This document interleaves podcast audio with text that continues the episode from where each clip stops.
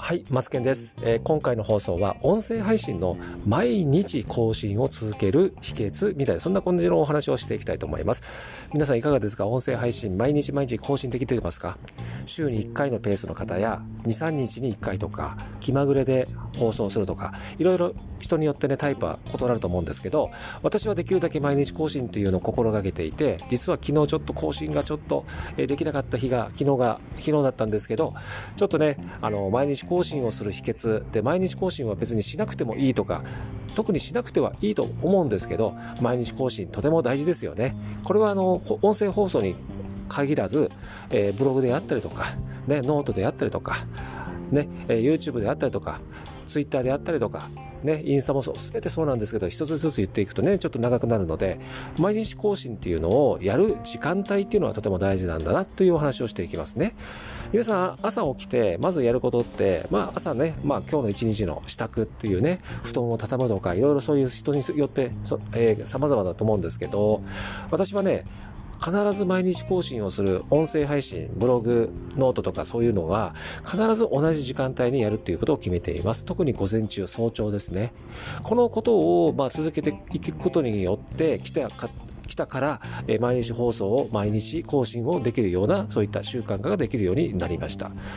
私がサラリーマン時代に早朝はもう会社に行く準備だったので何もすることができず会社に帰ってきて帰宅してから毎日更新をするっていうそういった習慣化をしてたんですけど仕事で疲れて帰ってきて毎日更新をするっていうのはなかなかきつくってきついからできるだけきつくならないような内容コンテンツをまあやっていたっていう時がありましたただこうやってね自分がね、えー、フリーで、えー、自分でこう何でもできるようなそういう状況になっているので、えー、シフトをね時間帯をガラッと変えて、今もう早朝にやるっていうことを決めてから毎日放送、毎日更新が、これね、普通にスムーズにできるような、そういう習慣化がもうできました。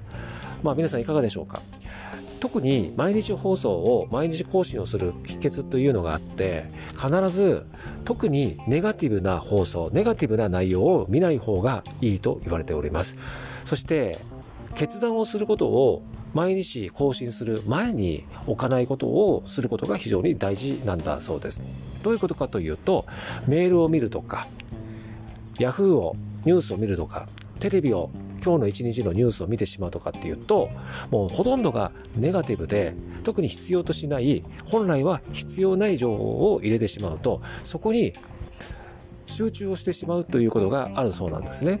そして、メールを見てしまうとじゃあなぜメールはダメなのかというとそこには決断をしなきゃいけない例えば返信をしなきゃいけないということあとは緊急性であったり限定的であったりそういった内容のメールが届いてくるとまずそこをチェックをして1日のルーティン1日のスケジュールに入れたりとかいろいろそこで決断決断が蓄積していくとどんどんどんどんこう更新に向けての時間がそこで奪われてくるということなので私はあえてメールは早朝に一応見ますけどもずらーっと見て特に緊急性がなきゃないものに関してはもうスルーでテレビもつけないでラジオもつけないで自分の更新をする時間帯ということで徹底をしております。皆さんいかがでしょうか？ね。ということで毎日更新ができない方はこの時間帯決めた時間帯にするっていうことを、えー、まず一つ決めていただけるのとあとはもう一つは決断をしないそういったね選択をね、えー、自分で設けるっていうことが非常に重要だなという放送でした。